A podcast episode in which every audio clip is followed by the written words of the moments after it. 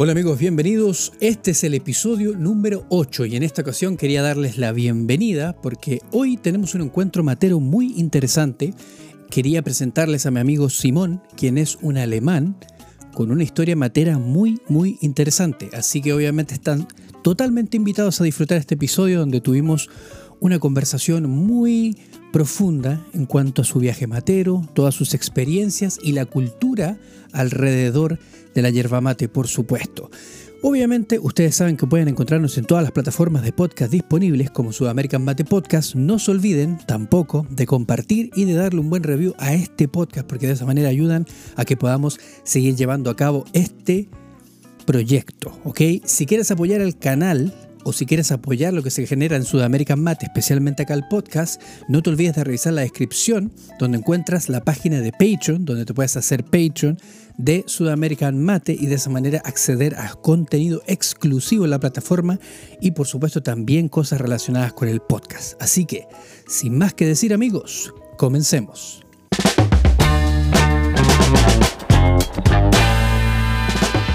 Bueno amigos, eh, hoy tenemos un episodio muy especial. Eh, el día de hoy tengo un amigo invitado, su nombre es Simón y él es eh, un matero alemán. Miren ustedes, algo que a lo mejor muchos de ustedes no imaginaban, pero hoy él me, me, envió un mensaje una vez comentándome que él tenía una historia muy particular y por supuesto yo dije, esas historias espectaculares o particulares tengo que traerlas al podcast. Así que el día de hoy quise obviamente invitarle para que pudiésemos hablar acerca de su viaje matero, hablar un poquito acerca de cómo se vive lo de la yerba mate en Paraguay y de dónde nació toda esta tradición, porque él me decía que él lo toma desde que es pequeño, que él sabe acerca del mate.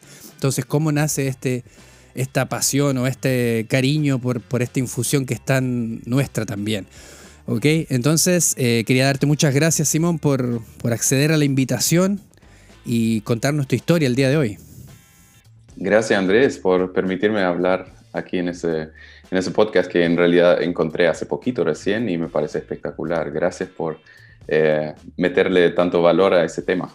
Como partió todo esto fue, tú me enviaste un mensaje y me dijiste, Andrés, me gustaría participar de tu podcast porque tengo, yo soy alemán y, y tengo una historia muy particular con el mate, lo cual obviamente para mí es como me, entregaste un episodio, así que súper contento de poder conversar contigo y, indagar un poquito. Hablábamos un poquito antes de, comenzar a grabar el podcast, pero dije vamos a guardarlo para conversarlo ahora y así podemos también contarle a la gente eh, cómo nace todo esto del mate con, contigo personalmente. Quería primero partir con la primera pregunta. ¿Dónde, em, ¿Dónde vives? ¿En qué lugar geográfico estás ubicado? Y digamos, ¿cómo comienza todo esto? Eh, bueno, yo vivo en la ciudad de Bielefeld, que en realidad eh, se conoce acá en Alemania por la ciudad que no existe. Entonces, em, cualquiera que escucha eh, el nombre de esa ciudad y no lo conoce, no, no, no hay drama, porque ni los mismos alemanes lo conocen. por más que estamos en el Bundesliga, ¿no? En esa, en esta temporada estamos en el Bundesliga y, bueno, ubicado estoy entre Hannover y Dortmund, que son más conocidos, ¿no? ¿Eso es en el norte? Em, en el oeste. Oeste. En el oeste. Ok. ahí estoy viviendo con mi, eh, con mi familia, que quiere decir ah, con mi esposa, que es argentina, de, Buenos Aires, que se crió en Paraguay. Ah, a los siete años eh, la familia se mudó a Paraguay. Entonces, de un eh, país matero a otro fueron. Y bueno, y yo tengo dos hijas, Araceli y Leonie, de 13 y 10 años.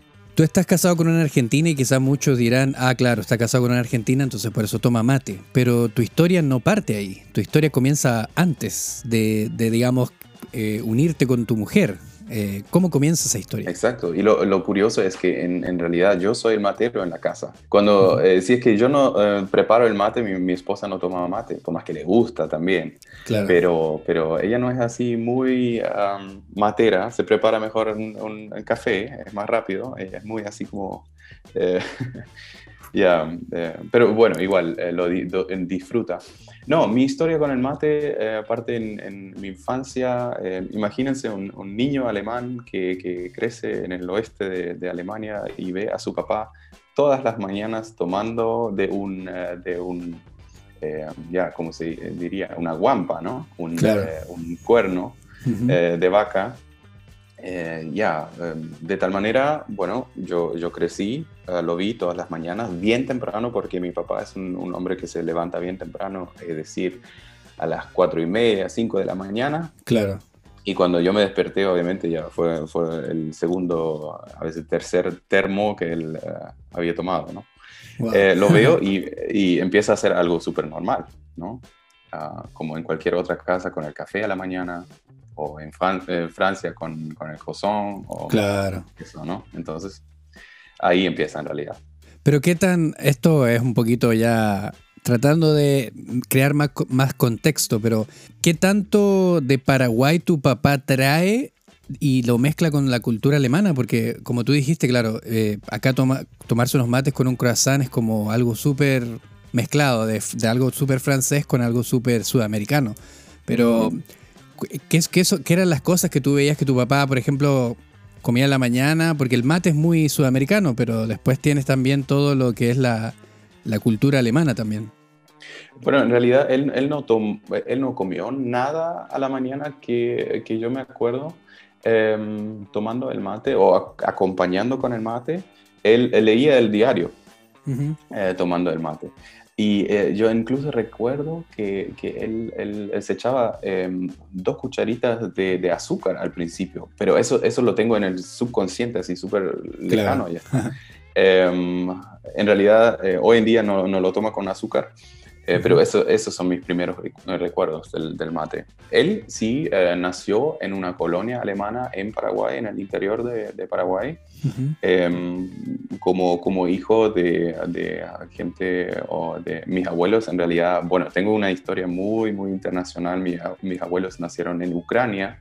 Oh, ah, y luego de la guerra, por haber vivido en un país en aquel tiempo em, enemigo, em, cómo alemanes tuvieron que huir y luego llegaron a Paraguay como escapándose de la, de la, guerra de Europa, ¿no? Porque en ningún lado estaban, estaban como bienvenidos, ¿no? Ni en, la Unión Soviética como alemanes, ni como eh, llegando de ahí en Alemania. Claro. No, eso es súper interesante porque obviamente eh, ahí uno ve cómo, cómo la gente se ha movido de, distinto, de, de lugar en lugar y cómo, y cómo, y cómo esto se mezcla, digamos, porque es súper interesante ver cómo tu familia tiene una historia tan eh, movida, digamos, porque se movieron de lugar en lugar y terminó tu papá en Paraguay, eh, después tu papá vuelve a Alemania y después eres tú de niño que lo comienza a ver y dice, esto es súper normal para mí y ¿Cómo, ¿Cómo, es eso? Porque tú, tú me comentaste algo cuando, recién que antes que comenzáramos a grabar, pero ¿cómo, ¿cómo es eso como un niño? Porque tú me decías, yo veía que mi papá lo hacía, pero los demás papás a lo mejor no lo hacían. Claro, como, como te decía, em, para mí fue como tan normal y yo creo que en, el, en, el, en la escuela eh, yo descubrí eh, yendo a las casas, visitando a mis amigos, eh, de que en ningún lado había una guampa y un termo. O sea, los chicos no lo conocían. Entonces, cuando llegaron a mi casa y vieron a mi papá tomando algo de un cuerno, eh, aquí, aquí fue como, como que yo, yo recuerdo que mi papá incluso tenía amigos que, que lo tomaron en el, en el patio. acá en Alemania y, y, llegó la policía porque pensaron que era alguna, algún tipo de droga. Claro. Entonces, entonces para mis amigos también era medio raro, ¿qué, ¿qué, toma ahí? Yo tuve que aclarar siempre que es tipo un té, pero en realidad no es un té. Claro. Em, ya, así. Ahí, ahí esa, esa, es como lo que siempre pasa, a mí me pasaba mucho cuando yo vivía en Londres, estuve siete años casi en Londres, y muchos me preguntan y tú no sabes cómo explicarlo, porque la verdad que es como un té, pero no es un té. Entonces, para hacerla más fácil, yo siempre decía, sí, es como, es como un té. Entonces ahí la gente un poco entendía dentro de, lo que uno... Pero sí, todos pensaban que era algo ilegal, digamos. Todos me, miraban y decían, uh, ¿qué es eso? Se les baja la presión un poquito cuando eh, escuchan que es como un té, ¿no? Claro, ¿no? Y de hecho, de hecho nosotros como familia, eh, en realidad estamos de vuelta en Alemania tres años recién y antes vivíamos cuatro años en Perú, ahora, como para ampliar un poco el tema internacional, ¿no? Nosotros... Em, hemos trabajado en un hospital ahí en los Andes, cerca de Cusco. Ok. Porque hay un hospital alemán ahí. durante cuatro años estuvimos y, bueno, los, eh, los eh, peruanos conocen el mate como té. No sé si eh, has escuchado de algún peruano hablar del mate y pensaste, uh, ellos, ellos también toman, toman mate, pero en realidad se refieren al té. Ya sea al té de coca o al té de anís. Sí, de hecho, hay, de hecho hay, un, hay algo súper conocido porque yo soy justamente de la, del norte de Chile y, cuando yo iba a San Pedro de Atacama, que es lo que da, el, digamos, limítrofe con Bolivia y Argentina, eh, ellos tomaban algo que se llama el mate, mate de coca, que es literalmente eh, mate con coca, pero también yo lo hacía, yo hacía mi propio mate de coca porque yo tomaba mate y le echaba hojas de coca, porque las, hojas de coca te ayudan para, la altitud, porque si no te apunas y claro, después uno queda medio inconsciente por un momento o la pasa bien mal. Lo que pasa es que generalmente uno la pasa bien mal cuando uno se apuna, pero a mí nunca me pasó porque yo em, tomaba mucho mate, y le echaba unas hojas de coca y con eso, digamos, iba, iba ahí, adaptándome a la altura del lugar. Pero me imagino que en Perú era súper era super diferente también. Mira, a mí me pasó eso y yo tengo esa experiencia con, con la coca también, pero después de haber tomado unos, unos cuantos vasos de, té de coca, ¿no? Claro. Eh, porque a mí me chocaba la altitud, eh, la, la, altura, ¿no? Claro. sí, me chocaba, realmente. O sea, tú, entonces tú naciste en Alemania, después, ¿a, qué edad te fuiste a, Perú? Bueno, ya estando casado, ya teniendo hijos, eh, en el 2014 fuimos. 2014, y ahí estuviste hasta, hasta el 2018. Exacto. Qué interesante eso. Pero tú, por ejemplo, viendo esto de la, del mate desde, desde que tú eras pequeño, obviamente en Perú para ti seguía haciendo algo, parte tuyo, digamos. Siempre tomamos mate, siempre. Bueno, durante este tiempo también visitábamos a, nuestros familiares en Argentina, en Buenos Aires, y obviamente llevamos, llevamos eh, hierba de ahí. Eh, pero también descubrimos que hasta en los supermercados, en, Lima, en Cusco, en todos lados, eh, en, su mayoría la hierba de Taragüí se consigue. Claro. Eh, Rosamonte también. no hay una variedad muy grande que yo encontré, pero, pero sí, sí, siempre había hierba y para los peruanos, claro, es, es muy conocido, ¿no? Tú pasas con el mate por la calle y, y te consideran uruguayo, argentino. Claro, no, sí suele pasar.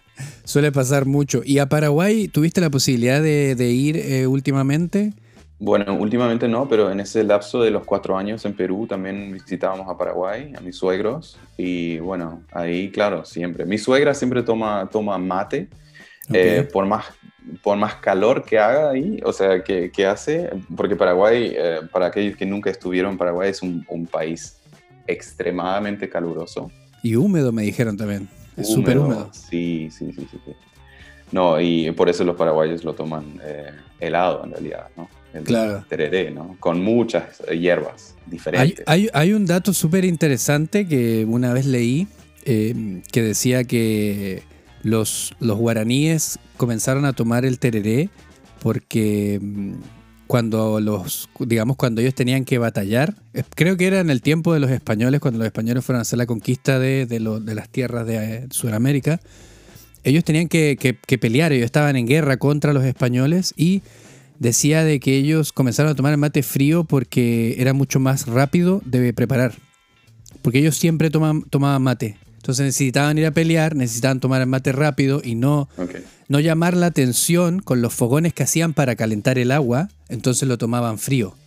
Y ahí es donde empiezan a tomar el, mate frío. Yo eso me pareció súper curioso em, y tiene mucho sentido porque obviamente no quieren llamar la atención con el fuego para, para que no saber dónde están em, y comenzaron a tomarlo frío. Y ahora es súper tradicional. Eh, yo creo que la bebida nacional de Paraguay es el tereré. Definitivamente, sí. Pero se, escucha como el, tereré, eh, el mate frío, eh, como algo, bueno, hierba, eh, agua helada, pero no, los paraguayos en eso son muy creativos, o sea, le, echan de todo tipo De, plantas, una explosión de sabores encuentras ahí, ya por la misma hierba, pero también por, el, por las hierbas que le ponen encima en el agua, ¿no? Es muy rico, muy rico. Yo recuerdo haber, em, haber comprado hierba paraguaya hace muchos años, porque como yo estaba en el norte de Chile, se hacía mucho pase de, hierbas por el norte. Entonces yo iba a ferias artesanales en el norte, en, Chile mismo, y uno encontraba hierbas paraguayas, eh, muchas hierbas paraguayas, porque era muy fácil cruzarlas. Entonces ahí no, creo que habré probado Curupí, que es una marca muy conocida en Paraguay. Y Curupí, eh, pero hace muchos años, estoy hablándote hace 10 años atrás, o sea, no recuerdo no recuerdo específicamente cómo era el sabor, solamente recuerdo que era clásico para, eh, paraguayo, que es, es, una mezcla de sabores. Es, compuesta. Y, es bien mentolada. Yo recuerdo, eso es lo que recuerdo, bien mentolada, bien fuerte. Eh, yo lo tomaba el mate caliente, imagínate. Entonces, obviamente reacciona mucho más. Entonces. Te abren los ojos. Claro, exactamente. Sí, sí, sí, sí, No, pero eso es una, eso es una hierba, especialmente la, la curupí, que, que, a mí me encanta con, em, con agua helada, ¿no? O sea, como tereré. Riquísima. Muy, muy buena. Y yo creo que es una, de hecho, una de las que más se consume allá con el tereré. Pero bueno, eh, ya no, no, he estado mucho tiempo ahora. Eh, esto también eh, evoluciona, ¿no? Claro. Ah, ya hay más hierbas, entonces no sé, no estoy al tanto, pero sí recuerdo que es muy, muy buena. No, absolutamente. Entonces hay, hay, todo un, un, asunto de diferentes marcas, obviamente. Yo, por ejemplo, soy estoy poco a poco conociendo mucho acerca de, los, de las hierbas paraguayas, porque la verdad que son bien, eran bien desconocidas para mí. Siempre las marcas clásicas, Curupí, Pajarito, Colón, Selecta, son como las marcas más conocidas de, de Paraguay. Pero la verdad que como yo no tomo mucho tereré, no porque no quiera, sino porque soy tomo mate, me gusta tomar mate caliente, entonces hace poco tomé una hierba paraguaya que se llama la rubia, que es exquisita. Me impresionó la hierba esta. Eh, es de mis favoritas ahora. Claro. Es, más fina, ¿no? Es más fina, es como smoky, es como bien, tiene como humo, es ahumada. Y la verdad que es súper rica, a mí me encantó, me encantó esta hierba. Mira, esa es una de las pocas que yo no conozco de Paraguay. ¿En serio? la, conozco, es como. Eh, ya, violeta, ¿no? Claro, es violeta el, paquete. Ya, ya. Um, no, sí, pero me han dicho que es, rica y es, y es eh, sin palo, ¿no? No, esta es con palo, esta es con, palo, pero es bien finita, entonces eh, hace unos mates bien espumosos, bien ricos. La verdad que eso me llamó la atención. No, tienes que probarla, tienes que probarla. Ahí yo te voy a pasar un, dato a lo mejor donde puedes buscar hierbas, porque de repente acá en Europa em, encuentras algunas, pero hay otras tiendas que tienen un montón de, eh, ¿cómo se dice?, diversidad de marcas. Eso por ahí te sirve para poder encontrar eh, otras marcas que a lo mejor no has probado. Buenísimo. Y la verdad que Andrés, eh, a través de tu, de tu podcast y de, tu, ah, de lo que haces en Instagram, eh, me subió más que nunca esa curiosidad de conocer a más hierbas y más eh, de la cultura del mate, ya que me gustó siempre y yo, como te digo, soy el matero en la casa, tomo mate todos los días, pero ahora sí me voy a, me voy a meter a probar más, más hierbas y no, eso, eso es lo bueno del mate, que se pueden ir probando diferentes cosas y, después uno va encontrando las que más te gustan. Está muy bueno. Pero bueno, volvamos a tu historia. Cusco, Perú, mm. cuatro años estuviste trabajando en, un hospital, ¿no? Sí. Y obviamente la cultura del mate ahí en Perú, bueno, ahora mismo en Perú está creciendo mucho la cultura del mate de nuevo. De hecho, si tú te vas a si nos vamos a la historia de Perú, Perú Perú era como la capital del virreinato de, del Perú, valga la redundancia, que era como el control de toda la parte del cono sur por parte de los españoles. Y, en Perú eh, es donde tú puedes encontrar artesanía eh, de mates hechos en plata, en alpaca, pero antiquísimos. Estoy hablando de mates que tienen 400, 500 años porque los españoles tomaban el mate ahí, entonces expandieron por todo ese lado y se tomaban todos lados. eso es como lo interesante de saber cuán sudamericana es el mate, porque eh, en muchos países se perdió después con el tiempo, pero estaba expandido por todos lados. En Perú se tomaba, en Bolivia se tomaba, en Chile se tomaba, en Argentina, obviamente, porque es un país productor, Paraguay, eh, se movió por todos lados. De hecho, em, estuve, el, hace unos episodios atrás estuve viendo la historia de los guaraníes y cómo ellos eh, expandieron desde, desde el origen, cómo expandieron la yerba mate hacia todos los lados de Sudamérica. Antes se hacían intercambio, no había dinero, entonces hacían intercambio de cosas y ellos intercambiaban la yerba mate por cosas en otras culturas. Entonces ahí es donde no, no, tan solo los guaraníes, sino que compartieron a los mapuches, a los charrúas, que eran todos los pueblos aledaños hacia abajo de los incas.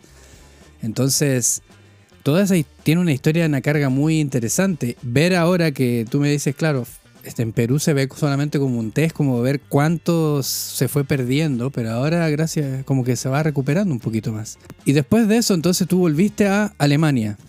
Volvimos a Alemania, sí, empezamos a trabajar acá. Lo que pasa es que allá en Perú eh, terminó nuestro tiempo porque fue difícil ah, de encontrar un, colegio para las niñas y había varias eh, dificultades.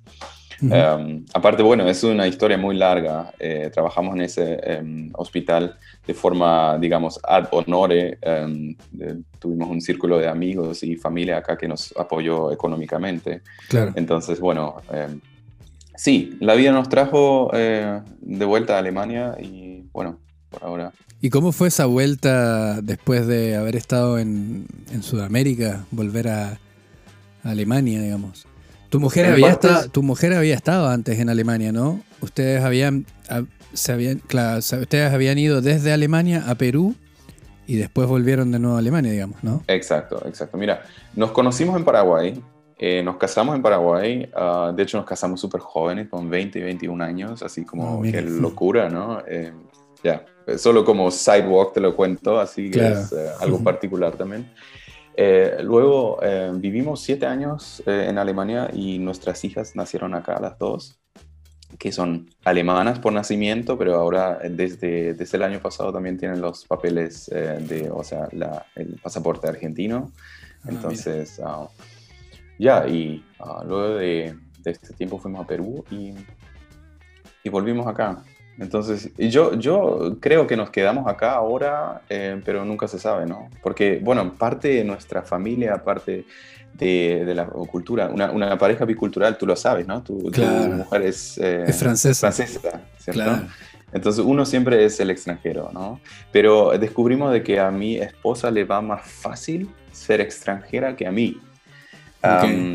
En realidad yo amo a Latinoamérica, Andrés, en serio. Yo, yo amo a los latinos y, a las costumbres y todo eso, ¿no? Esa, esa forma de vivir. Amo eh, de Latinoamérica de que, de, que la gente es así como que son, son maestros de la vida en realidad, para mí. O sea, es, el, es, el, pueblo que más me fascina por, eh, por nunca rendirse. ¿no? Aquí en Alemania te cuento, o sea, no sé si te puedo contar una historia que, que es bien contraste eh, para mí. En este hospital en, en, Perú llegó una señora bien quechua, ¿no? O sea, realmente que no hablaba ni español.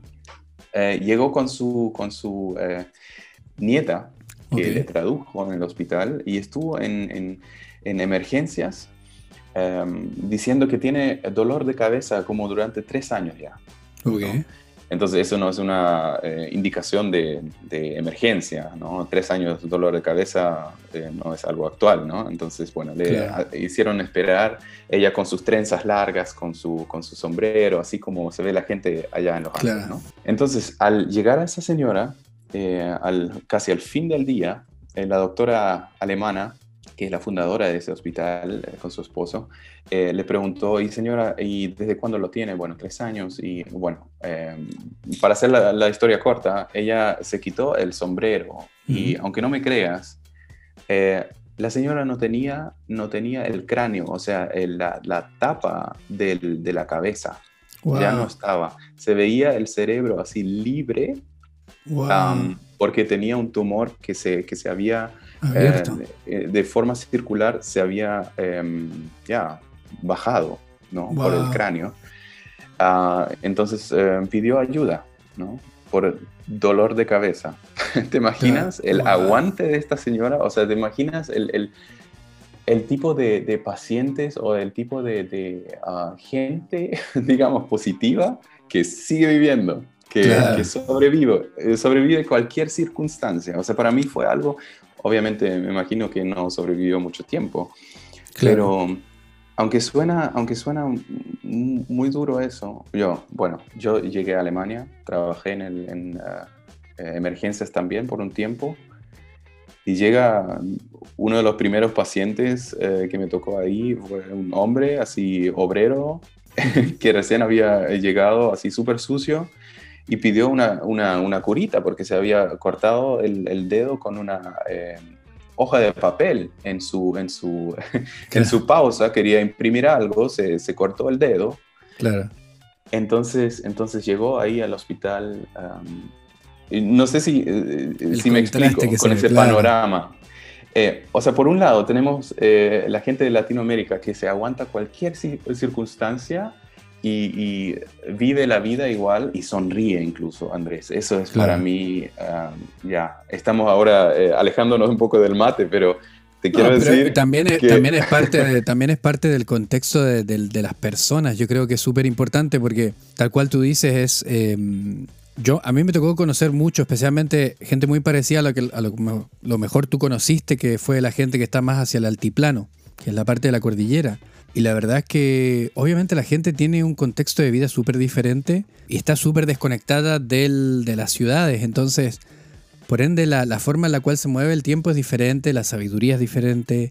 Eh, entonces, eso también es súper indicativo de, de lo cultural detrás de...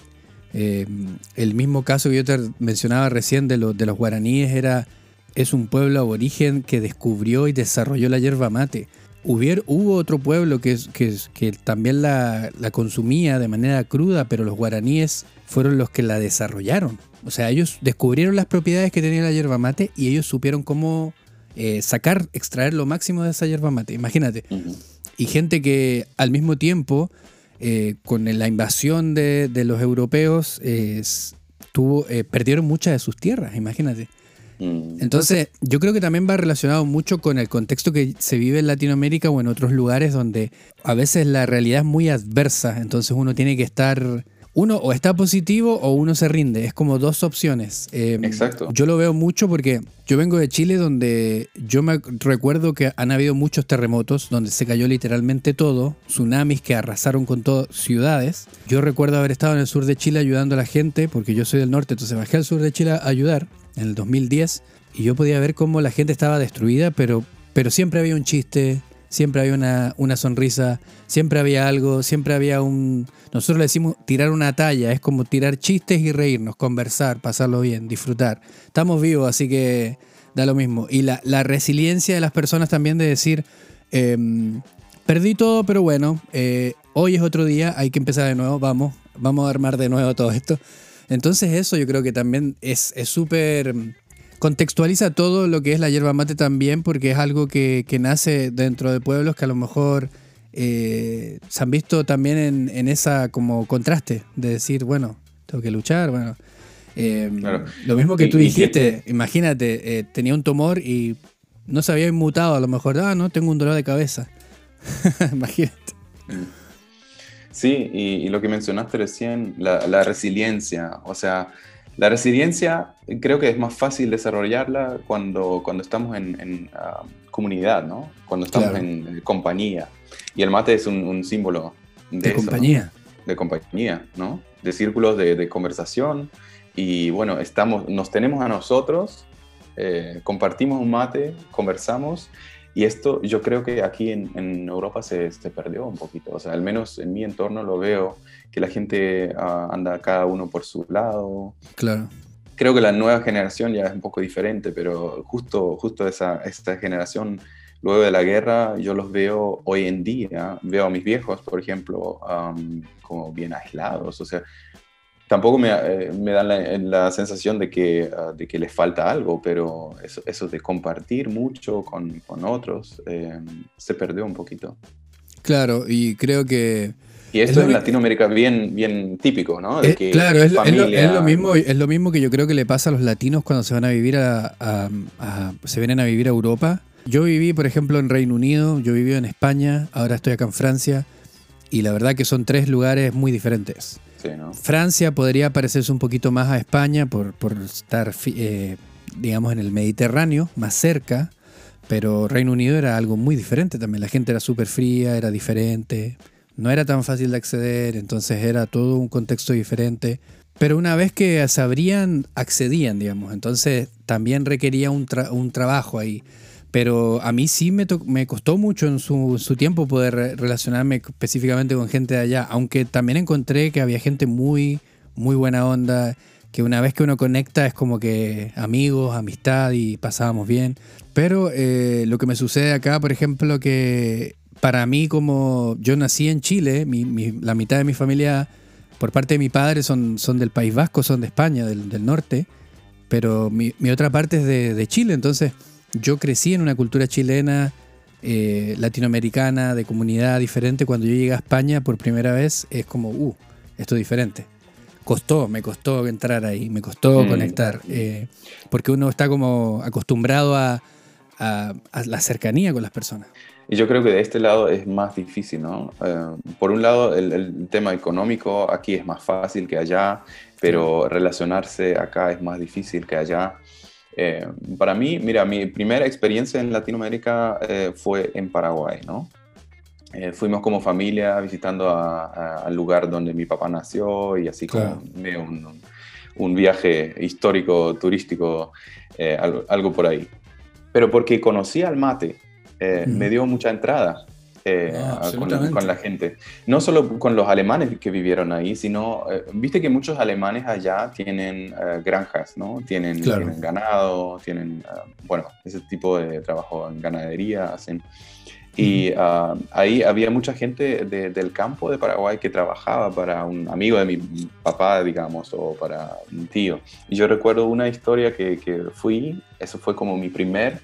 Em, recuerdo de Paraguay, eh, o sea, encuentro con un paraguayo del interior del país. Un señor, Andrés, con eh, enfrente no tenía dientes y los dientes que tenía eh, eran totalmente negros, así. Alguien que realmente ahí ah, ya nació, creció y, bueno, en pobreza, ¿no? Claro. Ah, y cuando el momento, el momento que yo llegué con mi tío, a ese lugar donde con pico y pala eh, estaban ahí trabajando en, la chacra, el Señor me, ofrece un tereré. Me, ofrece un tereré con muchas hierbas, incluso salían así del, de la guampa, ¿no? Claro. y, yo, y yo lo vi como que él quería hacer un contacto, un primer contacto conmigo, porque me veía obviamente como extranjero y como capaz que pensó, a este, a este alemán le voy a, le voy a chocar ahora o lo, invito a ver si se abre hacia nosotros. Y sabes qué, Andrés, yo no sé qué fue, yo no sé qué fue en, en mí, pero eh, al, al sonreírme ese, ese señor, o sea, eh, le, le, vi con tanto cariño, acepté su, su tereré, lo tomé al instante y no te puedes imaginar la sonrisa que me lanzó. O sea, él estaba feliz de que este extranjero que se ensucia acá en la chacra, que viene ahí descalzo, acepta mi tereré. Em, ya, y nos quedamos un buen rato ahí. Eh, mi tío me tradujo porque él hablaba guaraní nomás. Y um, lindo, lindo encuentro. O sea, lo tengo acá grabado. fue lindo. Eso es una de las historias con el, con el mate o con el tereré en este caso que, que guardo, ¿no? Eh, que es un punto de encuentro y un puente hacia el corazón, en este caso, del paraguayo, ah, donde él te, te, abre un poco su cultura y te dice, bueno, aquí te ofrezco algo, aceptas, y al momento que lo aceptas, ya tienes entrada a su corazón, digamos. Justamente, porque, lo lindo. De hecho, de hecho nosotros eh, lo estuvimos hablando, estuve hablando con, con otro amigo hace algunos episodios atrás y hablábamos lo mismo que cuando tú entregas, cuando tú compartes el mate, estás dando una confianza a una persona. Mm. Porque el mate no es como una bebida, no es como, te doy, tengo dos Coca-Colas, te voy a dar una a ti y la otra me la tomo yo sino que es como que yo abriese la lata de Coca-Cola, tomara yo la Coca-Cola y te doy de la misma que yo estoy tomando. En el caso del mate, no, no es que yo te prepare un mate para ti, es que el mate que yo estoy tomando, te doy la confianza para que tú también lo, tomes conmigo. Entonces eso abre una, es como una puerta del corazón también. Toma. Y yo creo que absolutamente la experiencia tú la viviste con esa persona eh, y la alegría de esa persona también al ver decir, estamos conectando en, en, la, a lo mejor no nos entendemos, no hablamos el mismo idioma, pero estamos conectando. Eh, y eso es lo bonito de, de, lo del mate, es que desde el comienzo, desde el primer comienzo, eh, nació para compartirse. Los guaraníes lo compartieron, lo intercambiaron con culturas, eh, lo compartían entre ellos en sus comunidades. Entonces, obviamente el hecho de que, de que, de que más personas, especialmente cuando uno va a Latinoamérica, poder compartir un mate es como un símbolo de, unión, de unidad con, con, alguien. Imagínate, tú mismo lo dijiste, una persona que a lo mejor creció en unas condiciones completamente diferentes a las tuyas, en un contexto completamente diferente, sin embargo, se sentaron un momento y tomaron del mismo, del mismo recipiente. Mm. Y eso, como, como decimos nosotros, en el mate no hay clase social, no hay condición, no hay nada hay solamente el mate y se comparte y se pasa. Eh, obviamente con todo esto de la pandemia es como un poquito triste porque tenemos que estar un poquito más limitados, pero, esperemos que podamos volver, volver al, origen de, del compartir el mate en rondas con amigos y poder abrir a, que más gente también pueda eh, incluirse en esta ronda, digamos. Recuerdo otro detalle eh, del mate que mi suegro me enseñó, que es, no sé si tú lo, tú lo conoces o, ya hace mucho lo sabes, pero eh, mi suegro me enseñó de que él también como, como niño del campo creció, ¿no? Él tiene muchas experiencias muy, muy lindas y él de hecho ama a su gente ahí en el interior de, Paraguay y del... Ah, ya, con toda esa cultura del, del, mate, tereré y lo demás, asado. y, él, él, me dijo, como, como niño, él tenía como, eh, cuando, cuando tú eras en un círculo, eras el menor, tenías que cebar el mate. No sé si eso oh, es lo no, típico. No, es, eso es eso es súper curioso y me parece muy bueno, de hecho, que me lo, que me lo cuentes, porque obviamente como se hace el mate en Paraguay es diferente como se, hacía, como se hace en Argentina, como se hace en Uruguay. Entonces, las rondas y, la, y las, las se le llama como las normas de la, de la ronda de mates, eh, es diferente en cada lugar. Hay cosas que, se, que se, son similares, pero me imagino que la, como la vivía tu, tu suegro es muy diferente. Eh, bueno, él, em, se va el mate y, me contó de que, de que al pasar el, la guampa eh, a una persona, más cuando es una persona mayor o extraña, que, que antes no habías conocido, Tú tienes que pasar el mate con la bombilla en dirección a la persona, que es como un, símbolo o una, muestra, una muestra de respeto. no, lo pasas así como sin, sin importar eh, ¿no? a dónde va este mate, sino en dirección como que ofreciendo lo que tienes. No, eso ¿Tú lo conociste? Sí, eso lo conocía, que, esa, es la forma de entregarlo porque estás dándoselo a alguien. Eh, la, bombilla nunca va apuntando hacia ti, sino que va apuntando hacia la persona. Es como una invitación abierta. Es súper interesante porque yo particularmente no vengo de un lugar tradicional, de un lugar donde crecí tomando la yerba mate. Entonces muchas de estas costumbres yo las, descono las desconozco, no las practico porque porque no soy, nunca, no crecí haciendo eso, pero me llama mucho la atención el poder em, saber cómo se hacen porque, porque también refleja un acto que a lo mejor inconscientemente es una invitación. O sea, te estoy dando el mate, está apuntando a ti porque te estoy invitando a ti.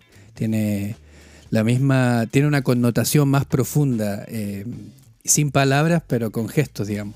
Incluso, incluso eh, en estos casos que no hablas el mismo idioma, ¿no? Claro. Está direccionando hacia ti y como, ya, genial.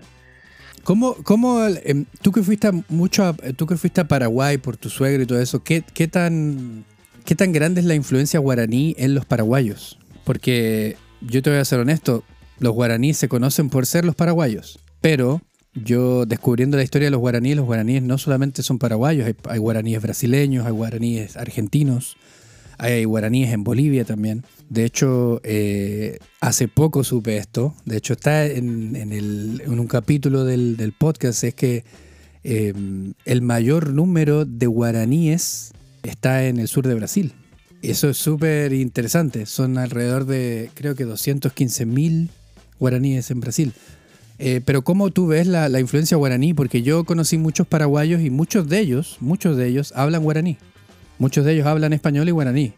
De hecho, la mayoría, la mayoría. Yo creo que em, Paraguay es, en, cuanto a eso un país ejemplar eh, de, volver a, a, los orígenes. A la raíz, a los orígenes, ¿no? En cuanto a, eso, em, queda mucho trabajo en, Perú, por ejemplo, ¿no?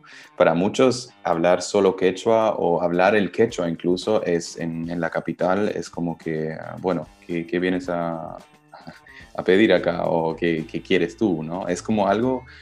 Em, ya se, lo considera como, gente de clase baja por, por, ser del interior del país. Claro. no, no, ya. Eh, en Paraguay es totalmente distinto porque ya. Han mantenido la costumbre, digamos. Claro, el presidente a donde va habla guaraní también, ¿no? Como segundo idioma. Y, em, y me imagino que, que se, le dice a Paraguay el país de, los guaraníes porque es así, por, por, por el mismo eh, idioma que allá que allá es normal hablarlo y mis cuñados lo, lo, aprendieron en el colegio, mi esposa también. sí.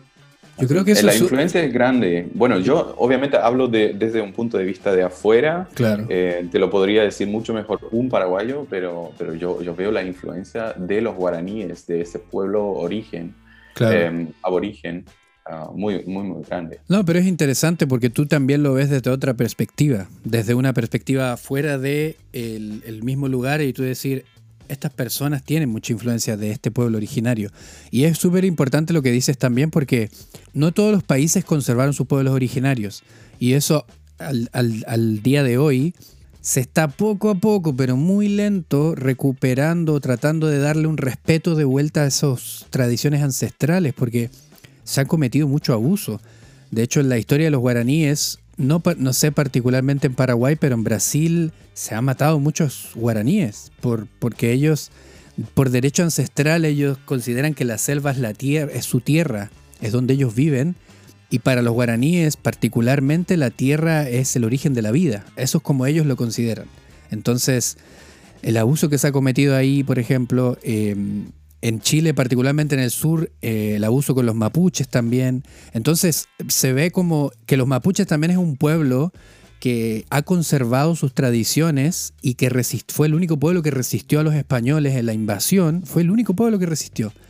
Y ha mantenido sus costumbres, pero no aún así en el país, porque en el país tenemos mucha influencia en nuestro chilenismo o en nuestro chilensis, que se le llama como el dialecto de nosotros, hay mucha influencia mapuche, pero aún yo veo que hay mucha discriminación hacia los mapuches. Hay mucha discriminación como que tipo ser mapuche es como tener, es como ser mala persona o ser de baja clase o ser peor persona.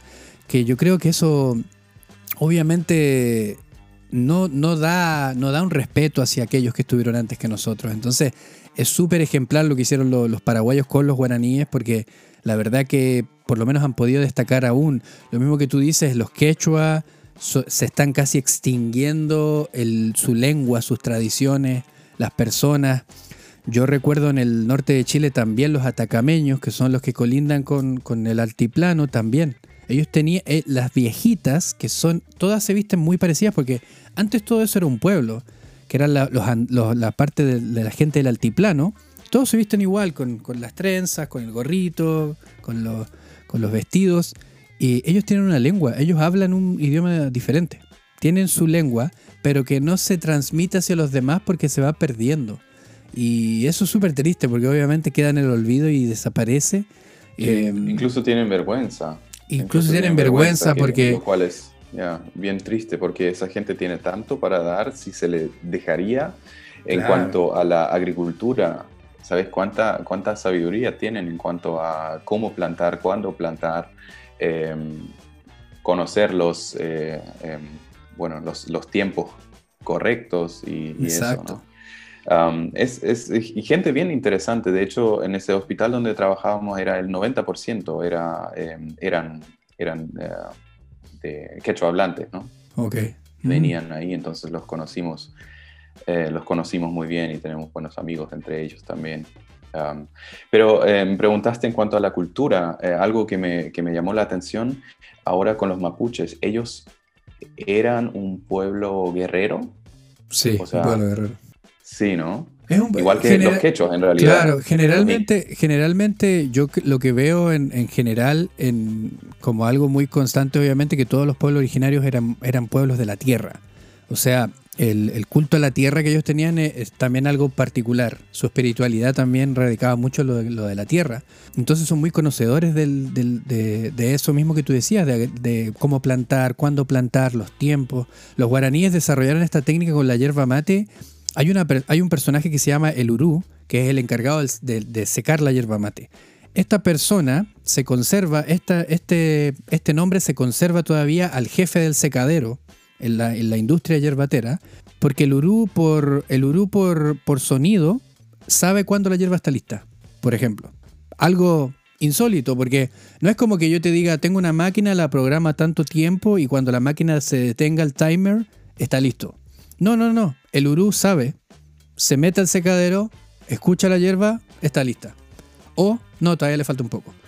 Es, con, es sabiduría ancestral, porque para tú poder transmitir eso hacia otra persona, tiene que haber un, entrenamiento de, vida, de, tú tienes que entrenarte para eso, imagínate. Entonces, todo, todos estos pueblos remiten en que son muy de la tierra, pero al mismo tiempo los guaraníes eran un pueblo guerrero. Los mapuches también son un pueblo guerrero.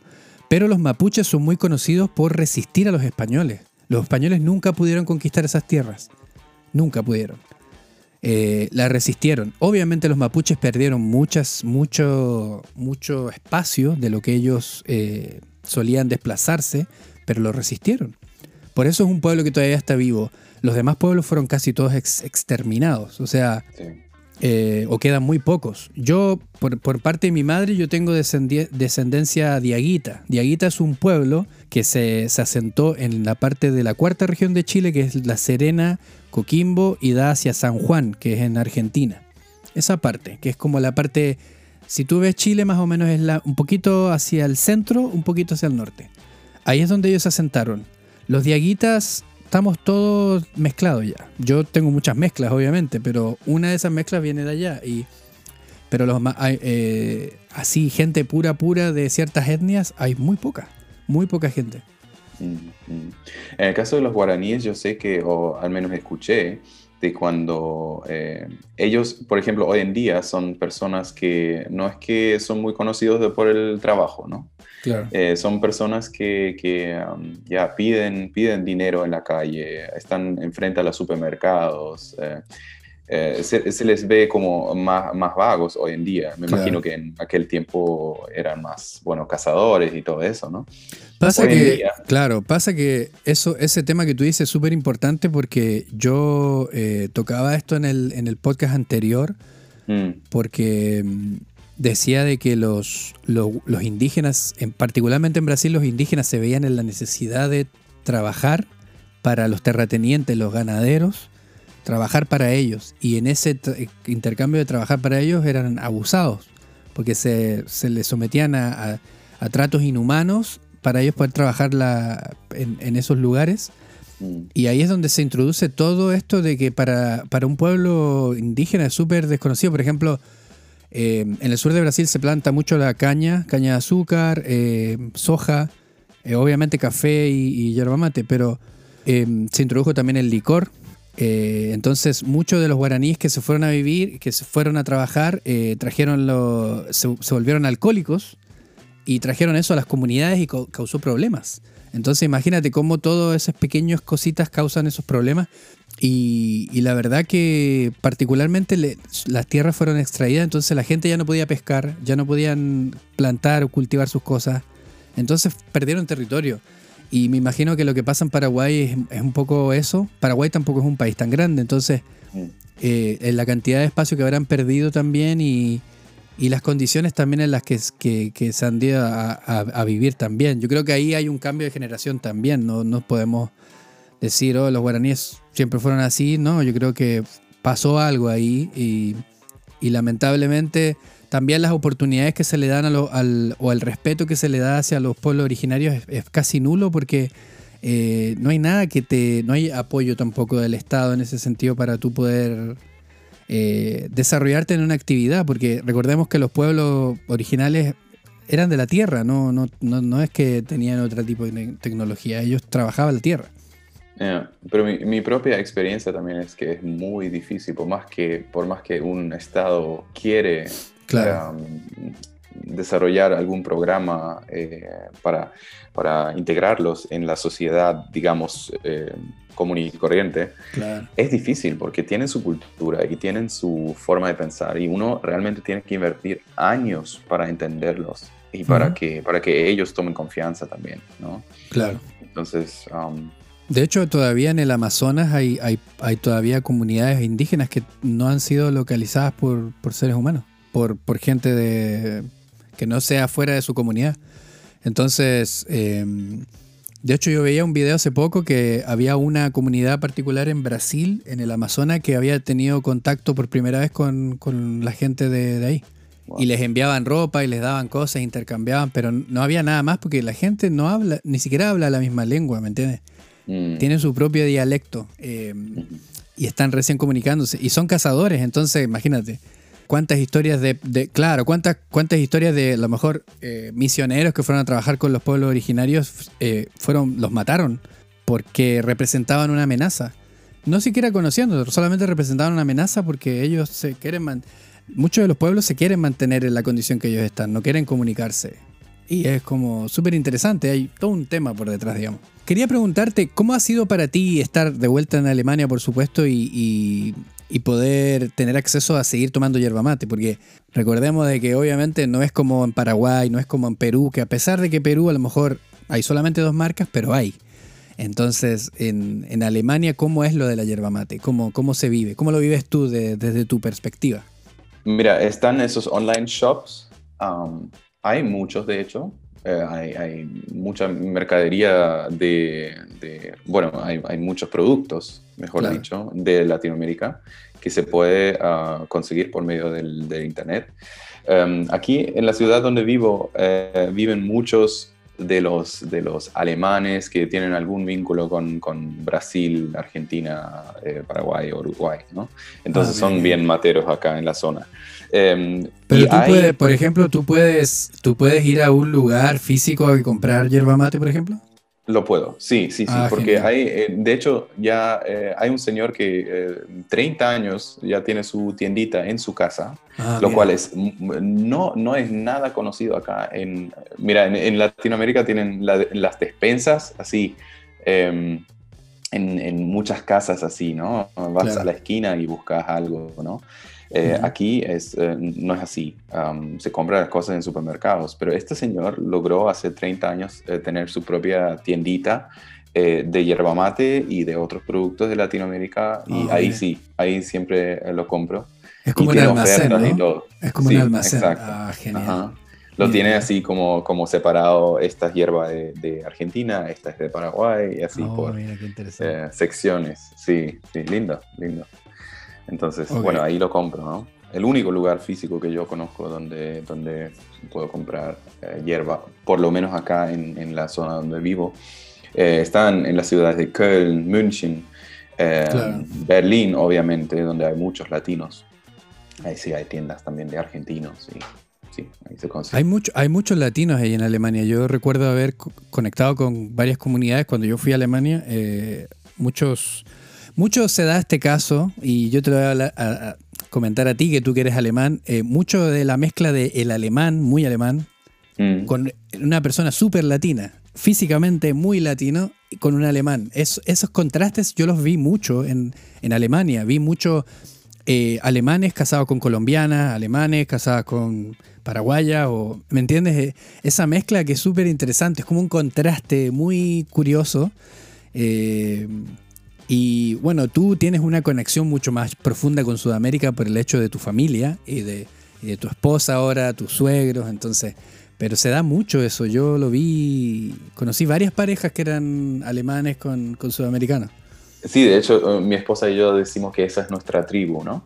Claro. Eh, eh, porque porque todas esas parejas, te cuento, que, que, tienen, tienen algo en común tienen experiencias que, que vivieron eh, que, son, que son muy parecidas, ¿no? Y aún así eh, muy diferentes, y, pero uno se entiende, ¿no? Claro. Eh, entonces nosotros obviamente conocemos a muchas de esas parejas, que uno de los dos es alemán o por lo menos europeo, claro. y el otro es latino. lo, disfrutamos siempre. Sí, no, está súper, es súper curioso. Te quería preguntar una cosa. Eh, ¿Cómo tú ves lo de la hierba mate em, en Europa en general? O sea, donde tú vives, tú me dijiste que tienes mucha conexión con gente de que, que vino desde Sudamérica. Entonces me imagino que por ahí habrá otras personas como tú también que toman o que viven la hierba mate, pero ¿cómo tú lo has visto en, los en el último tiempo la evolución? Porque yo particularmente estando acá en Francia, ahora estuve en Reino Unido, he visto cómo ha ido creciendo eh, el conocimiento acerca de la hierba mate por gente que no tiene ninguna conexión con Sudamérica, nada. Pero que se han visto interesados por los beneficios de la hierba mate, por, por un reemplazante bueno del café, por ejemplo, entonces toman su mate. Y muchos deportistas también que están tomando por, por misma influencia de los futbolistas también, porque muchos de ellos lo ven mucho tomando el mate. Eh, ¿Cómo lo ves? Como una bebida, sí, es como una bebida, creo, en el, en el momento eh, moderna, eh, interesante, ¿no? Tipo hipster, ¿no? Claro. Yo, yo, creo que ahí, por ahí va el tema. Y ah, por lo menos acá puedo decir por los alemanes que están muy interesados en todo ese tema de, nutrición, de, ah, nutrirse bien y de, bueno, cuidar la naturaleza, ¿no? Acá hay un fuerte movimiento de eso también.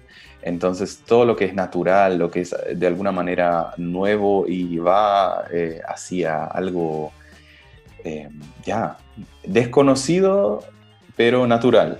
Entonces, ya, ahí sí, les interesa. Yo creo, Andrés, por ese tema de la pandemia, la gente que ya tomó el, mate antes y que ya no lo pudo, o sea, no lo pudo más compartir con, los amigos por, por, ese tema, eh, o sea, se me explica el, consumo de la hierba, porque cada uno toma por su parte y obviamente se, consume. No, y, eso también ayudó mucho a que aumentara, aumentara mucho el consumo, porque cada uno ahora tiene que tener su propio mate. Podemos juntarnos a lo mejor físicamente ahora mismo, pero cada uno, en, teoría, debiésemos tener nuestro propio mate y nuestro propio termo y compartir juntos. Pero entonces yo creo que eso ayudó mucho a que aumentara el consumo de la hierba mate y también mucha gente que, a ver, a mí me tocó desde la perspectiva de, que mucha gente vio mis videos en, YouTube o, me siguieron en Instagram y porque andaban buscando cómo preparar la yerba mate, cómo hacer el mate, qué es lo que es el mate. Entonces mucha gente comenzó a, tomar el mate por un video que vio mío, por, me imagino habrán visto otros videos más. Eh, entonces esa fue la, forma en la cual comenzaron y, y mucha gente comenzó durante la pandemia. Durante el 2020, mucha gente tomó su primer mate.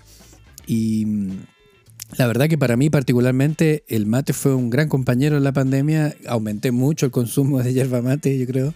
Muchos más termos. Y, y, al día de hoy, claro, eh, puedo ver muchos más ahora y más gente que también se ha podido unir al, al grupo de los materos alrededor del mundo, digamos. Y yo, eh, yo espero por dos razones de que esto eh, siga aumentando. Porque, em, por, un lado, porque es compartir, como hemos dicho, ¿no? Es compartir. Y por el otro lado, es em, lo que conocí en Latinoamérica. Muchas veces tú vas a una casa y no tienen mucho para darte, eh, pero te dan un mate. ¿Y por qué no podemos mentalizarnos eh, o, dejarnos de alguna manera em, formar por esta cultura también acá en Europa? De que Mira, uno se rompe la cabeza, viene el fin de semana, vienen amigos, ¿qué hacemos para comer? ¿Qué hace? ¿Entiendes? Eh, yo creo que les, les caería muy bien a los alemanes tomar más mate, o a los europeos en sí, pero hablo por mi país, por mi gente, em, ofrecer un mate.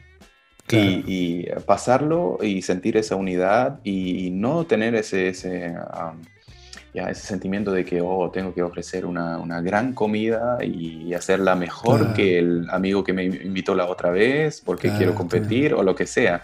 Yo no sé cómo es en Francia, pero aquí la gente cuando hace un asado o cuando hace una comida lo hace muy bien. Sí, Uno muchas veces se siente como que... Uh, es como la carta de presentación para la otra persona. Sí. Tengo que practicar un poquito para invitarlo, ¿no? Entonces... Eh, estas cosas no hacen falta, porque la gente, y eso, eso es lo que yo leí hace poquito en un libro, de que tú, el éxito en la vida, sea financiero o sea en cuanto a tu éxito eh, que te lleva adelante, tiene que ver el, con el 12,5%, si no me equivoco, con el 12,5% nomás por tu conocimiento. Tiene que ver por un, porcentaje mínimo con el conocimiento que tienes acerca de algún tema. Claro. Pero el 80 y algo de por ciento, o sea, lo que, lo que resta, em, es el trato, el trato con la gente, el conocimiento de las personas y, cómo los tratas, el valor que le das a la persona. Esto te lleva adelante. Yo creo que el mate, Andrés, es, es eh, nuestra, nuestra, eh, ya, nuestra entrada. Tomemos mate, no, conversamos. absolutamente, yo creo que, de hecho, el mate es lo que nos unió el día de hoy. O sea, imagínate. Yo quizá a lo mejor nunca hubiese conectado contigo si no hubiese sido por el mate. Entonces eso es súper curioso porque también eh, nos trae a, poder meditar acerca de lo importante que es poder compartirlo. Yo creo que en esto que tú dices es súper importante porque mucha gente en Sudamérica espera de que la gente en otros lados tome el mate exactamente igual como se toma en Sudamérica. Que entiendo, la, entiendo el, deseo, pero también entiendo la otra parte, que la gente vive en una cultura diferente. Pero yo creo que lo que se tiene que sí mantener es que el mate es para compartir. Eso es como la esencia por la cual nació el mate. Sea que lo tomes en, una bolsa en saquito, sea que lo tomes en un mate listo, sea que lo tomes en otra cosa, lo importante es compartirlo. Me gusta porque hay gente de que comienza a lo mejor por una bebida energética a base de yerba mate o por un saquito y después termina queriendo conocer más y termina tomando el mate así como esto. Entonces yo creo que eso es súper importante porque la gente a veces trata como de imponer la cultura, pero yo creo que la esencia del mate es compartirlo y cuando tú abres la entrada, las otras cosas solamente fluyen. Y como tú dices, algo tan simple para compartir que, ayuda para que podamos compartirlo. Lo importante a veces con, amigos no es, no es el, mate en sí, es el momento. Pero el mate es un complemento, pero que cae justo. Y nos sentamos, nos tomamos un mate y conversamos y abrimos nuestro corazón y compartimos experiencias Imagínate, eso es lo que nos une. Y como tú dijiste, como el tiempo de vida como ser humano, más allá de lo que sabemos, de lo que vamos, de lo, que fuera, es, es, el poder valorar al otro. Que es lo que se pierde cada día más, pero que es lo que tenemos que trabajar por valorar a los demás y poder em, disfrutar la vida. Lo que, la vida se disfruta y se disfruta con, personas alrededor tuyo. Em, porque si estás solo, nadie disfruta puedes disfrutarte de estar solo, pero eh, uno se aburre. Y, lo que es importante es la comunidad. Y eso es una vez más lo que amo del pueblo latino, que, es, em, ya, es una imagen de esto, de, compañía, de, buena onda, eh, disfrutar el momento, el tiempo de vida, no importa cómo, cómo nos va, estamos juntos, eh, nos reímos. bueno, esto, eso sí, estoy súper de acuerdo contigo. Bueno, y nada, yo creo que esta conversación estuvo muy buena, la verdad, muy buena. Hablamos tantas cosas, eh, así que muchísimas gracias por aceptar la invitación. Eh, la verdad que la pasé muy bien. Eh, conocí muchas cosas que no sabía. Obviamente conocí un poquito de tu historia, así que me alegra mucho de que también saber de que hay alguien más en Alemania que también toma el mate tanto como lo tomo yo o como lo toma alguien en Sudamérica y que es algo que nos ha podido conectar eh, durante este tiempo. Así que muchas gracias Simón por, aceptar la invitación. Yo te quiero agradecer también porque ah, yo por un lado me alegro de, seguir aprendiendo de ti, de todo lo que, lo que lanzas en, en cuanto al content. Ah, y por el otro lado sí ha sido un honor de compartir acá contigo. Muchas gracias por lo que haces. No, muchísimas gracias a ti también y Gracias por, ser parte de este episodio del podcast. Bueno amigos, espero que les haya gustado este episodio, la verdad que estuvo muy muy bueno. Yo la verdad que disfruté mucho el tener esta conversación con mi amigo Simón. Espero que Esperen el próximo episodio porque se vienen invitados muy buenos, más historias materas, más temas importantes e interesantes, así que no te despegues de lo que sucede acá en el Sudamerican Mate Podcast. Recuerda que puedes encontrarnos en todas las plataformas de podcast disponibles como Sudamerican Mate Podcast. No te olvides de recomendarlo, compartirlo y de seguir el Instagram oficial de Sudamerican Mate Podcast en el cual puedes dejarme tu feedback tu devolución acerca de qué te ha parecido este capítulo y todos los capítulos que hemos llevado a cabo hasta el momento. Así que amigos, espero verlos la próxima semana con un nuevo episodio. Recuerden, mi nombre es Andrés y hasta entonces, buenos mates.